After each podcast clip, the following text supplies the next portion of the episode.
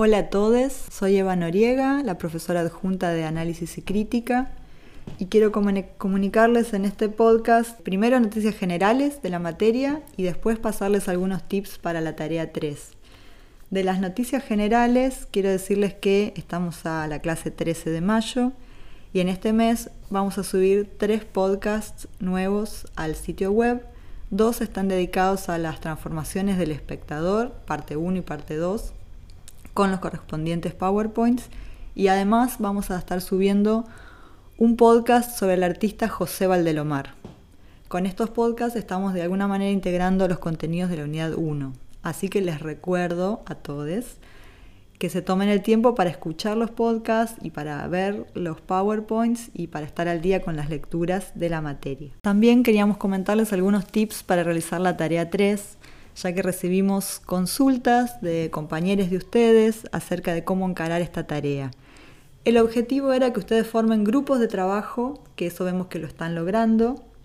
Por otro lado, queríamos acercarlos de una manera mucho más eh, fuerte los podcasts de la materia con la producción que ustedes vienen realizando en esta materia y por supuesto proponerles un pequeño ejercicio de análisis audiovisual. Los temas que planteamos en la tarea 3 no tienen que ser profundizados ni agotados en este trabajo porque los vamos a seguir trabajando a lo largo de toda la materia. La pregunta 1b que muchos nos consultaron acerca de la transmisión en directo o la transmisión en tiempo real, la pregunta sobre las categorías de pantalla, que Eduardo Russo menciona esta genealogía de Levmanovich, de pantallas. Ustedes lo van a poder encontrar en, una presentación de PowerPoint que armamos como apuntes de la tarea 3. Y si quieren, no es obligación, revisar la genealogía de las pantallas de Lev Manovich, les pusimos un link donde pueden acceder al libro online y ahí van a encontrar en, la, en el capítulo 3 sobre la interfaz esta descripción de la genealogía de pantallas de Levmanovich. Luego había otra pregunta acerca de las formas de transmisión de la televisión, ya sea en directo, en diferido y en tiempo real. Y sobre estas eh, categorías lo que hicimos fue armar una especie de collage de textos para los que les interese profundizar en estos conceptos. Pusimos material de, de diversos autores, de Carlos Escolari, Mario Carlón, José Orihuela, Mirta Varela, entre otros, y son fragmentos muy cortitos en los que ellos de alguna manera van analizando estas formas de la televisión, ¿sí? Pero estas categorías no son tan sencillas y se van, digamos, enriqueciendo con el paso del tiempo y con el desarrollo del lenguaje mismo de la televisión.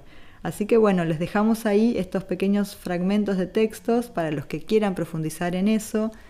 No es obligatorio, lo volvemos a recordar es simplemente una introducción a estos temas.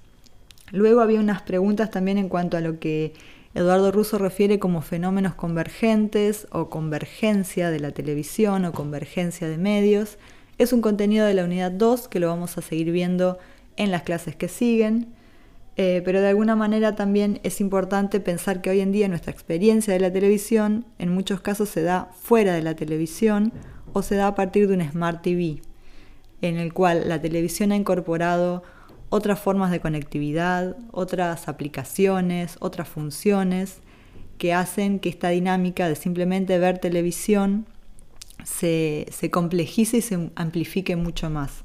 Así que bueno, eh, espero que este, este pequeño apunte les, les permita realizar mucho mejor la tarea y los esperamos el miércoles que viene. Saludos a todos.